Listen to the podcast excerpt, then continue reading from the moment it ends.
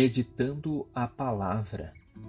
Hoje, dia 19 de agosto, sábado. Proclamação do Evangelho de Jesus Cristo segundo Mateus. Naquele tempo, levaram crianças a Jesus para que impusessem as mãos sobre elas e fizesse uma oração. Os discípulos, porém, as repreendiam. Então Jesus disse: Deixai as crianças e não as proibais de vir a mim, porque delas é o reino dos céus. E depois de impor as mãos sobre elas, Jesus partiu dali. Palavra da salvação. Jesus tratava as crianças com a consideração que elas merecem. A vida humana é algo da maior dignidade não para os adultos, mas desde o seu início seja mesmo no seio materno. Na época, as crianças não tinham a consideração que temos hoje por elas. Apesar dessa consideração, as crianças precisam ser muito mais compreendidas em suas atitudes.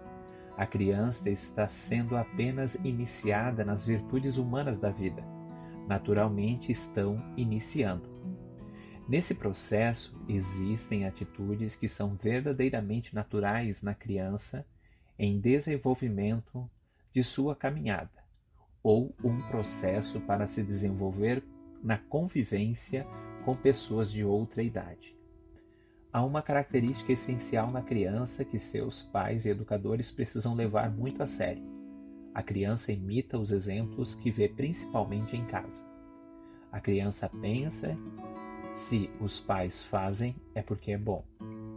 Os maus tratos e os palavrões que nota no relacionamento dos pais ou dos irmãos são repetidos pelas crianças na escola e em outros lugares. Quantas vezes os pais se enraivecem com um palavrão solto pela criança diante de visitas, por exemplo? O problema não é a criança mas o exemplo dos pais ou dos irmãos. Na verdade, a presença de crianças deve levar-nos a prevenir nossas atitudes e palavras. Elas nos educam ao mesmo tempo por nossa necessidade. Nada te perturbe, nada te amedronte, tudo passa, só Deus não muda.